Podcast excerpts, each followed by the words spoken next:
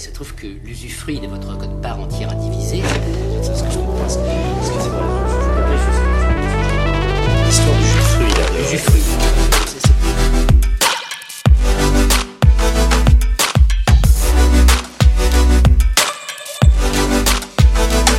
Épisode 6.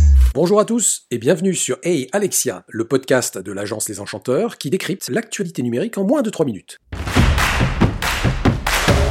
Hey Alexia, c'est quoi l'article 13 Devenu article 17 lors de son vote, l'article 13 est à la base de la directive européenne sur les droits d'auteur ayant pour but d'imposer de nouvelles obligations aux hébergeurs de contenu.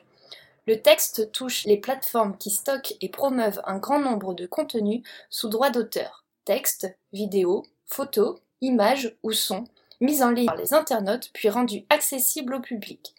YouTube, Dailymotion, Instagram, Facebook et toutes les autres plateformes de ce type sont notamment impactées. Très clairement, l'article 13 considère que ces plateformes ne sont plus simplement des hébergeurs de contenu, mais sont aussi responsables de tous les contenus publiés. Toutefois, l'article inclut certaines exceptions telles que les encyclopédies en ligne gratuites, les contenus éducatifs ou scientifiques à but non lucratif, les sites de partage de code en open source, les services de cloud fermés ou les places de marché. Mais maintenant que l'article est voté, quel est l'avenir pour les créateurs de contenu? Le texte voté est assez flou et beaucoup de théories s'affrontent au sujet de son application. Certaines associations se sont opposées à l'article 13 en défendant la liberté d'expression des créateurs de contenu, bien que l'article de loi défende uniquement la question du droit des auteurs.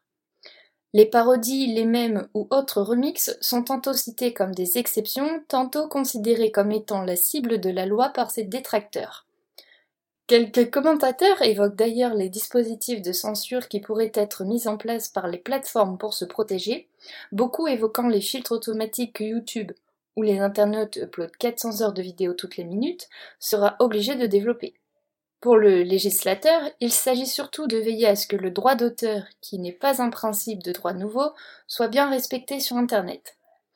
Le statut d'hébergeur de contenu s'apparente probablement au rôle d'un distributeur. Mais les plateformes comme YouTube ou Facebook ne sont pas propriétaires du contenu qu'ils diffusent, ce qui complexifie les interprétations du texte. Au-delà de ces sites très populaires, l'article 13 pose la question du droit quand une entreprise utilise du contenu généré par ses utilisateurs. Les stratégies social media adoptent souvent des mécaniques d'UGC, comprendre User Generated Content. Quel enjeu donc pour les marques et les agences? Malheureusement, l'article 13 ne le dit pas, et nul doute que la jurisprudence sera à surveiller pour les premières affaires.